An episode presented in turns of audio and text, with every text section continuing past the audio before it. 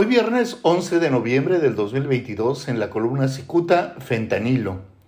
Convulsionado por los frecuentes ataques de risa, el ex subsecretario de Salud de Baja California, el doctor Abraham Félix Moss, ni siquiera se imagina que su expatrón, el entonces secretario de Salud en el Estado, Alonso Pérez Rico, confesará ante las autoridades las estrategias que utilizó para retacarse los bolsillos y revelará la identidad de sus cómplices. Félix Moss está en esa lista. El pasado primero de abril, el columnista refirió que al iniciar este gobierno, Félix Moss fue destituido de la subsecretaría, pero fue habilitado como jefe de la jurisdicción sanitaria en Mexicali. Resultaba seguramente tan riesgoso dejarlo suelto que era mejor tenerlo cerca. En aquella ocasión, Cicuta dejó saber que este personaje jugó un papel importante en el escándalo del fentanilo estallado a mediados de diciembre del año pasado. Reportes periodísticos apuntaban hacia el secretario de Salud Alonso Pérez Rico como el responsable de la ausencia de una importantísima cantidad de fentanilo que estaba en los almacenes de la Secretaría de Salud. En las horas siguientes trascendió que alguien había extraído de la bodega de Ensenada más de 60 mil dosis de este opioide sintético considerado por Estados Unidos como la droga más peligrosa del mundo, pues incluso supera la cifra de muertos por arma de fuego. El escándalo alcanzó en aquel momento tales niveles que el subsecretario Félix Moss le dijo a su jefe Pérez Rico que le permitiera encabezar la rueda de prensa donde tendrían que dar explicaciones.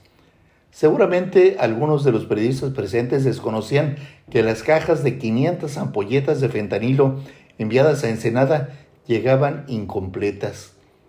Aunque el personal que recibía el fentanilo elaboraba una bitácora eh, que era enviada a la oficina del subsecretario, otros empleados de la Secretaría intercambiaban miradas, pues solamente el secretario o el subsecretario tenían el poder para abrir paquetes que contenían medicamento controlado, en este caso el fentanilo.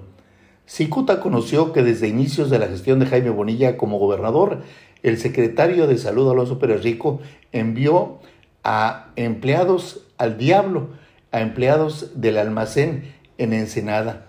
En su lugar fueron colocados personajes que carecían de conocimientos, aunque su incansable labor durante la campaña política de Bonilla era más que suficiente para entregarles un empleo.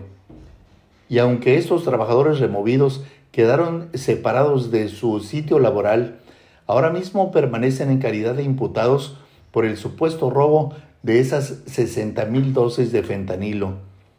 Para algunos observadores, ese robo es un supuesto porque los mismos empleados aseguran que nunca han almacenado tamaña cantidad de, de dosis especialmente de fentanilo.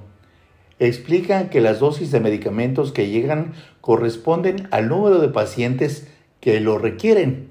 Así pues, sería ilógico que hubiesen 60.000 dosis de fentanilo si en ese momento los pacientes que lo necesitaban apenas requerían unas 100 dosis.